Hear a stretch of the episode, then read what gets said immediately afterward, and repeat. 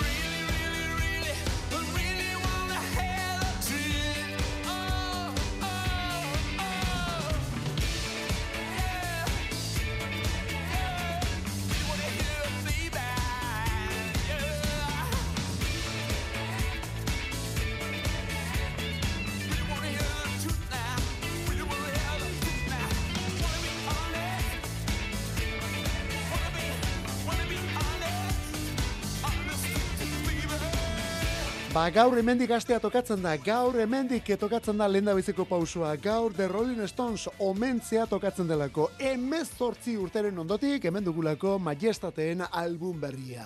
Ia lauro gehi urteko hiru hankek eusten diote Maioni, Jagger eta Richards eternoak batetik, eta Ron Wood, oraindik ere lauro gehitik, bueno, ez berta berta, baina bueno, hau ere gerturatzen. Ron Wood, dudarik gabe beste klasiko bat Londresko banda honetan. 2000 eta bostean egin zuten aurreko A Bang Bang hartatik gauzak ala ere asko aldatu dira veterano hauentzat. Charlie Watts bateria falta da esate baterako, eta hori galera handia izan da. Baina tira, ala ere presente dago, disko berri honetan, eh? presente dago. Bi kantutan, eh, bere bateria entzun ditekelako, eta horietako bat, Messi Rap izeneko honetan. Eta bestetan ere, edonola ere, bera egon edo egonga bere, bere soinuan grabatu direlako Hackney Diamonds disko honetako bateria guztiak. Eta gero horrekin batera, Bill Wyman, garai bateko bajista berreskuratu dute abesti batean. Eta hori gutxi balitz, Paul McCartney punky egin dute, bueno, kantiri punkiena berarekin egin dute, Elton John ere bai, Lady Gaga, Stevie Wonder, eta horrelako kolaborazioak. Ringo Starr ere esan zen garai batean, baina guk bere izenik eta bere ukiturik ez dugu ikusi diskonetan, eh? Amabi abesti datoz, bi ja aurretik ezagutzen genituen, orain beste amarrak ere bai. Eta begira nolakoak. Lehen da bizikori Messi Rapi izenekoa. Eta bigarren hau Dependent on You izenekoa. The Rolling Stones taldearen Hackney Diamonds disko berria gaur bertan hogeita lau, hogeita zeigarren estudio lan duzea.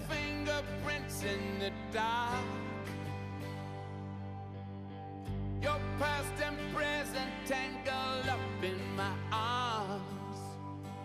Our secrets sealed in our scars. Sharing a smoke on the steps of a bar. I was convinced I had your heart in my hands. I was making love, but you had different plans. Now she's giving love to somebody new.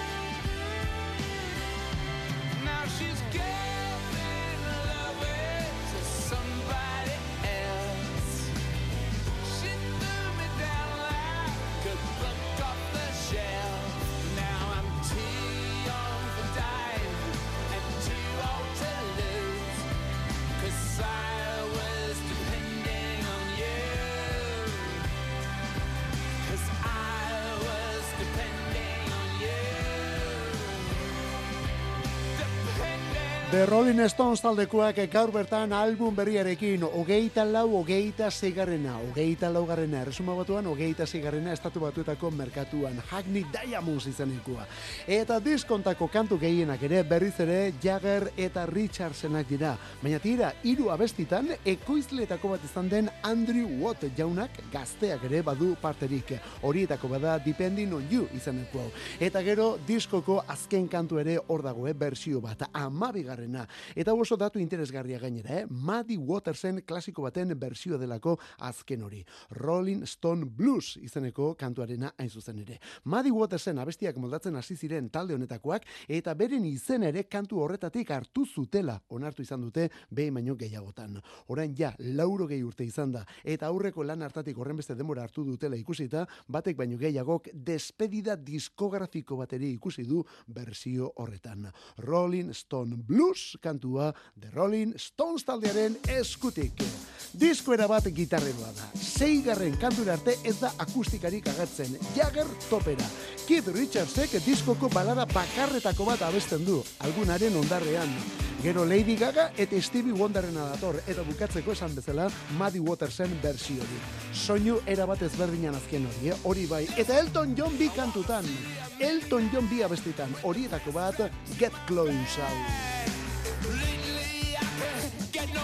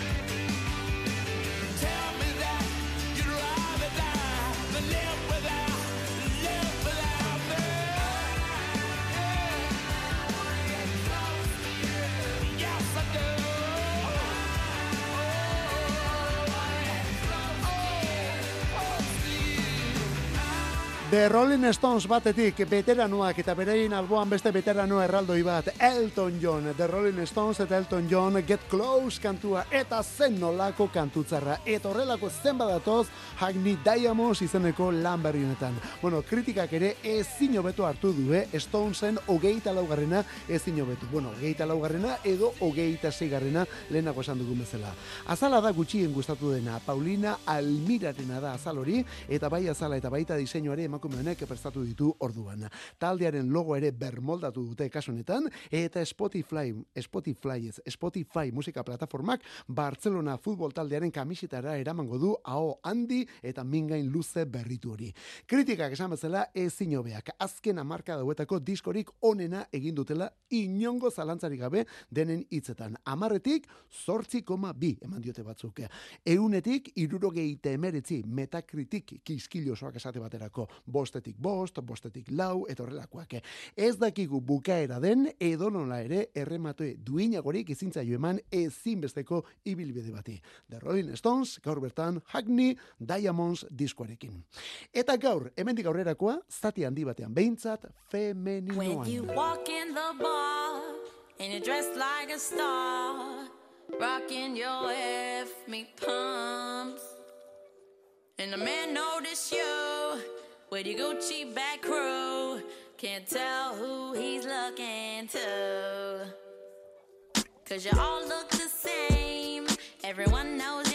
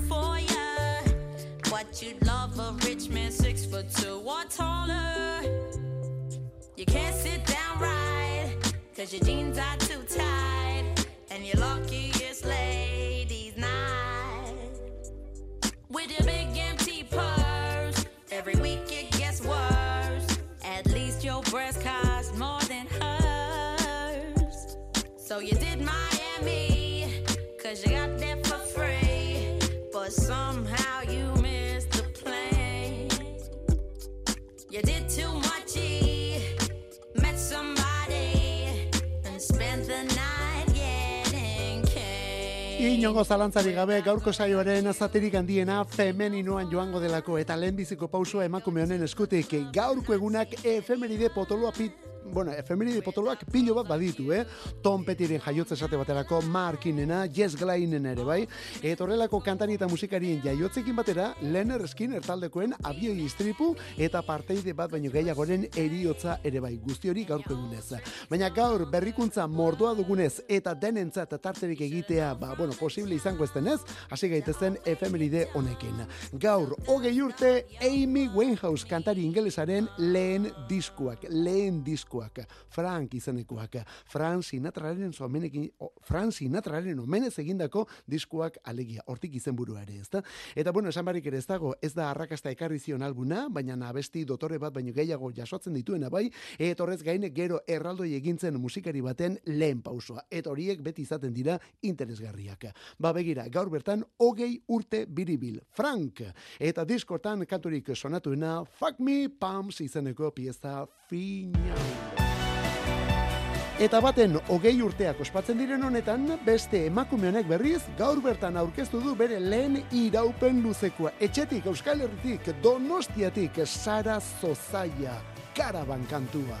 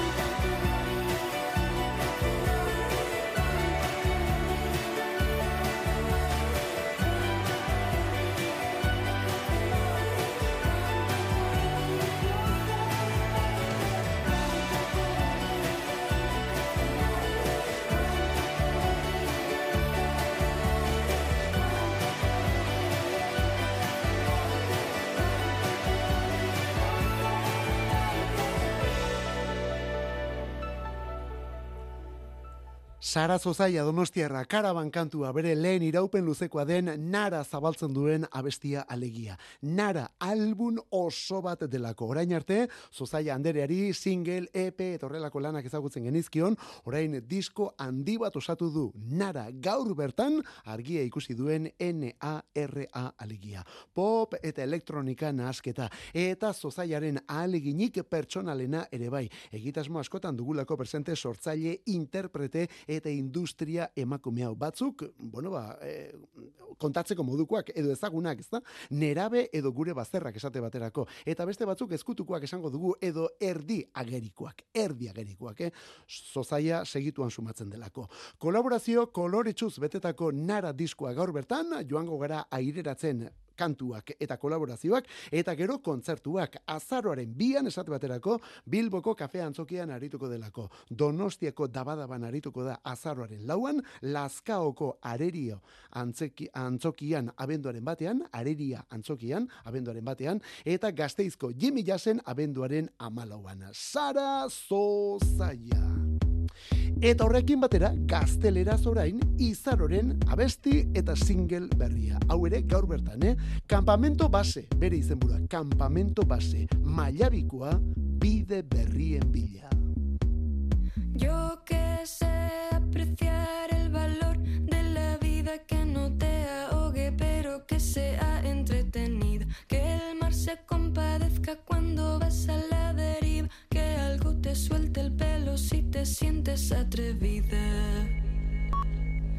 te sientes atrevida.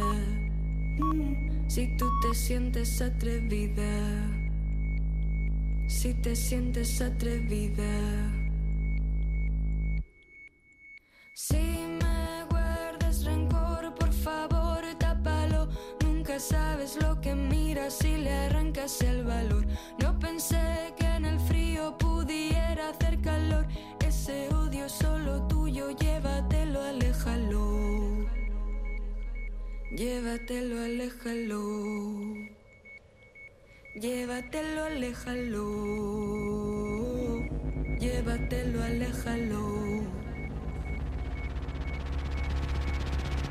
Yo puedo activar mi cuerpo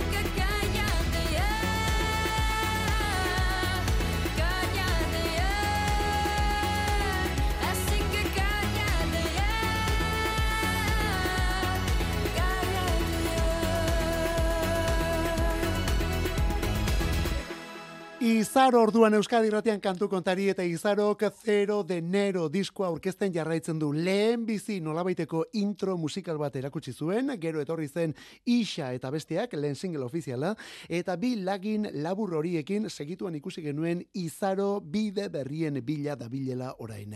Elektronikara hurbildu dela ere ikusi genuen, eta Espainiar estatuko Rosalia edo Rigoberta Bandiniren proposamenetara ere bai. Zergaitik ez.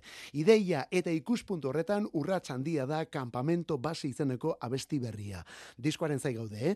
Entzun egin nahi dugulako zer eta nolakoa den izaro berri hau. Eta batez ere, aldaketa hori taula gainean noraino iristen den ikusi ere ikusi nahi dugulako. Albuna abenduan eta kontzertuak urtarriletik aurrera. Lehen da bizikoa urtarrilaren bian Bilboko Euskaldunan. Bilboko Euskaldunan urtarrilaren bian. Gero, iru eta lauen Donostiako kursalen. Otsailaren iruan Gazteizko printzipalen eta martxoaren amarrean Iruñeko baluarten. Esan bezala, kampamento base, bera da Izaro. Berrikuntzekin ari gara bai, eta emakumen eskuti datozkigun berrikuntzekin azken minutu hauetan gainera. Urrengoa latinoa da, oso latinoa. Estatu batuetako Virginian jaiotako artista da Kali Uchis, estatu batuetako pasaportea du emakume honek, baina Kolombian dago bere jatorria. Baita bere abesti honen jatorri ere, temata kantua, Kali Uchis, bolero erritmoan. Yo que soy la diabla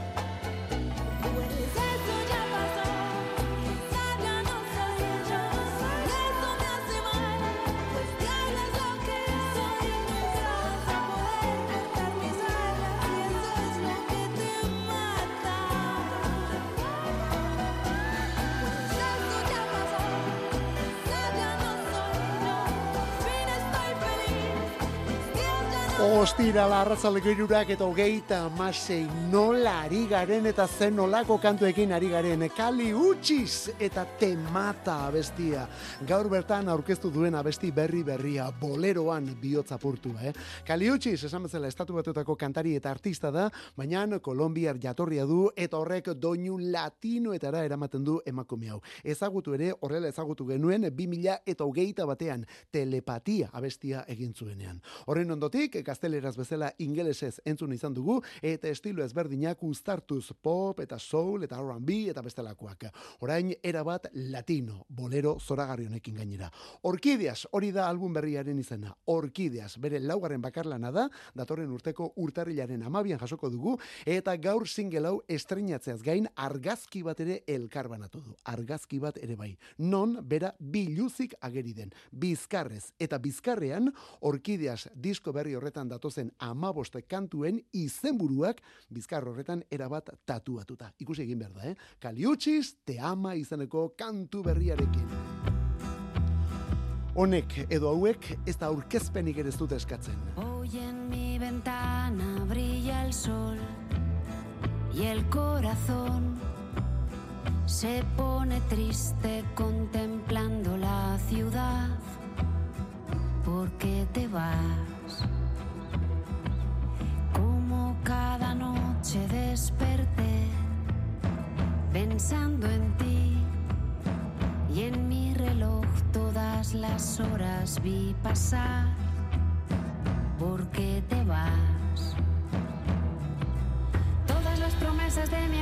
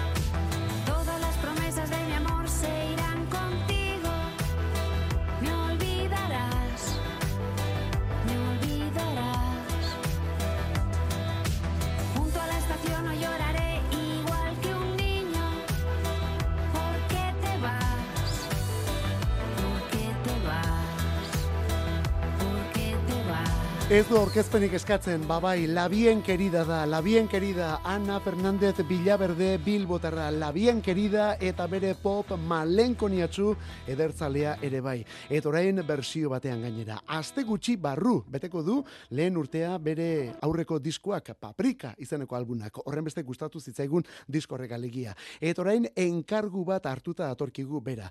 E, begira, begira nola diren gauzak, eh? Duela egun batzuk, Los Planetas taldeko jota ikusi eta entzun dugu saio honetan Iban Zulueta omentzen Iban Zulueta zine zuzendari Donostiarra.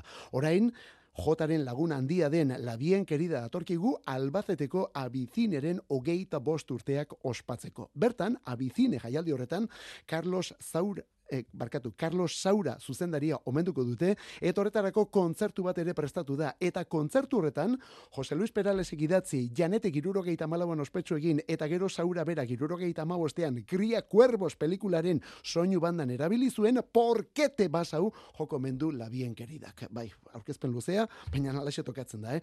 Ezin hobeto datorkio gainera Bilbotarrari abesti honek berez duen tonua. Porkete bas, la bien queridaren eskutik zeinen gustoko dugun emakume hau saionetan. 2009an, nos queda abril, egin zuenetik, lotu gintuen, bere malenkonia, eta gerora begira nolako gauzak erakutsi dituen, eh? 2022an, bera eta Santiago motorizado, bera eta Santiago motorizado, la cruz de Santiago bachata Sus honetan.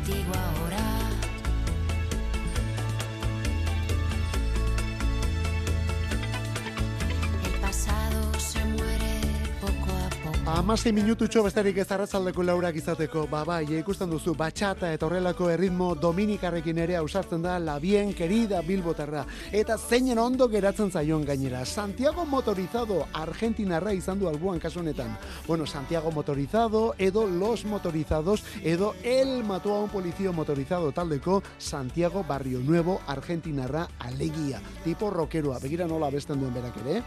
Orain zinemaldi baten enkargutik, la bien queridak gaur bertan janeten porkete bas moldatu du eta hori ere ondo dotore utzi gainera.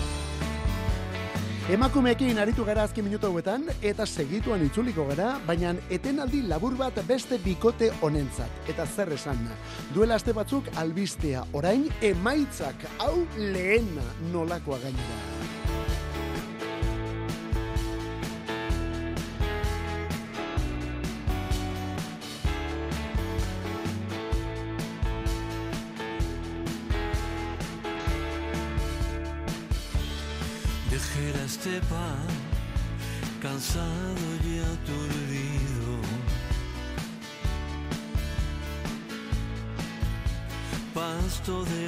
No hay otros mundos, pero sí hay otros ojos. Aguas tranquilas en las que fondean mar antiguo, madre salvaje, de abrigo incierto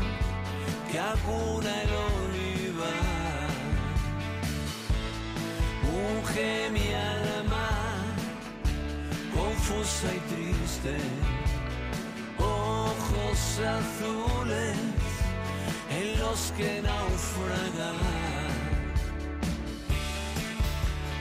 Te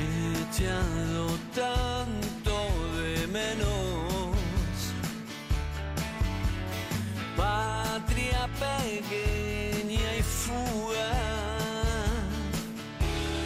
y al llegar cruel del norte el huracán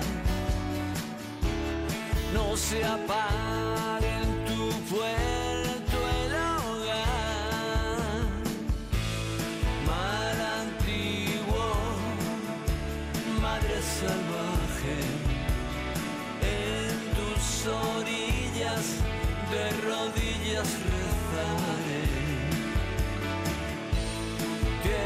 absurda que me hizo absurdo, nostalgia de un futuro azul en el que anclar. Triste cansado con los viejos amigos. El vino y el cantar, quem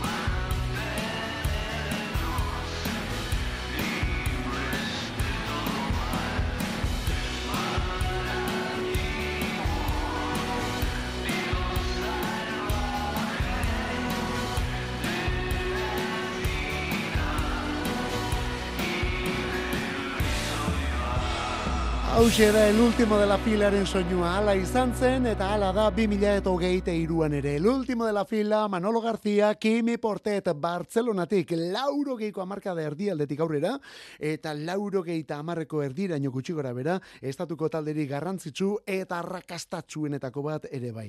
Duela aste batzuk, ostiral batean gainera, jakin genuen berriz ere elkartu zirela aspaldiko partez, berriz ere biak elkarrekin. Los rápidos, los burros, eta el último de la filako bi protagonistak, Manolo García eta Kimi Portete.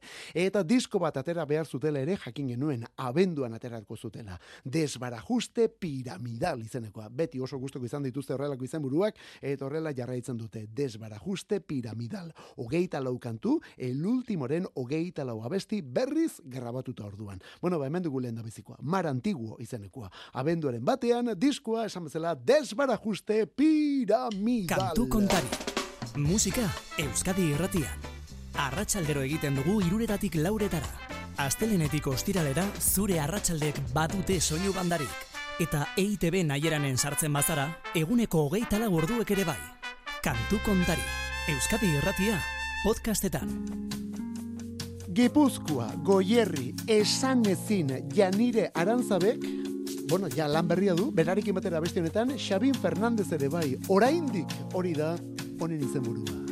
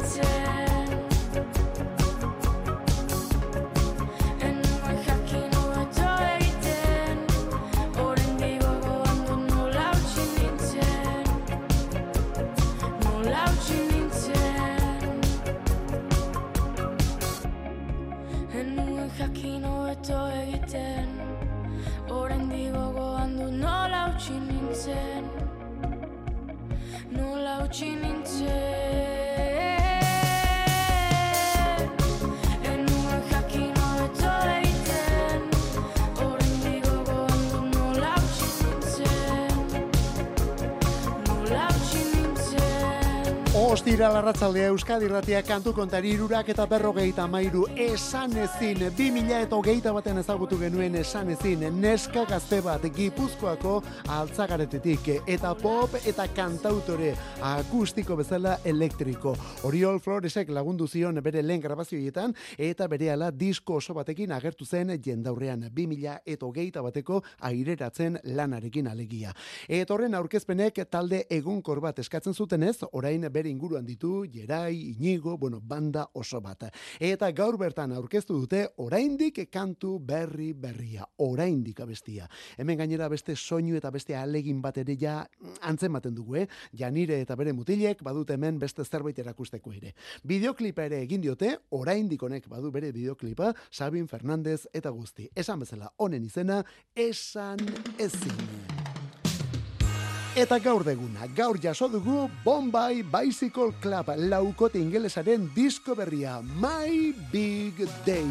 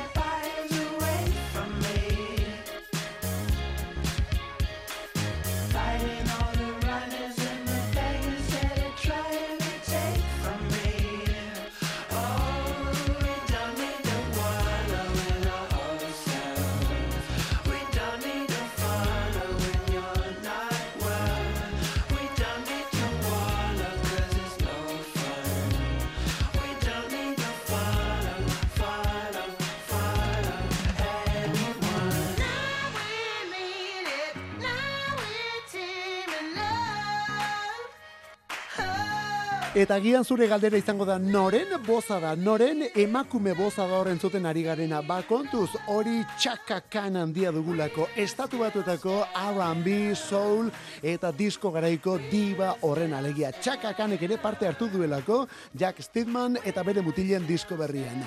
Gaur bertan argitaratu dute eta bederatzi urteren ondotik disko berria.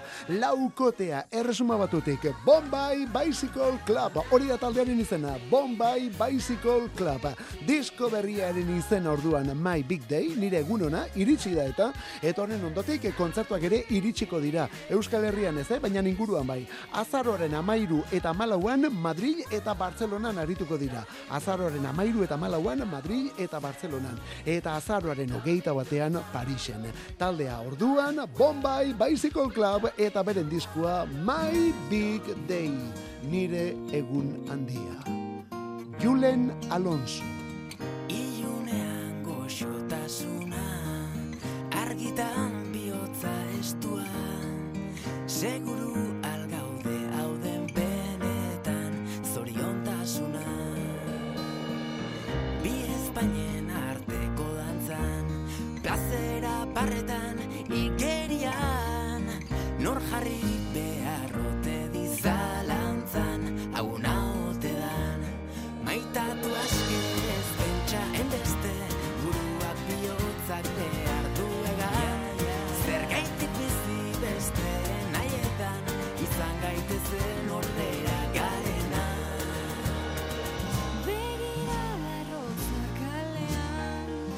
ikusiko zu gero kantua flamenko txalo eta guzti bukatzen da. Azken batean horrela egin nahi izan dutelako, horrela nahi dutelako bizitza ere agian behetik hasi, baina goian bukatuz, ezta?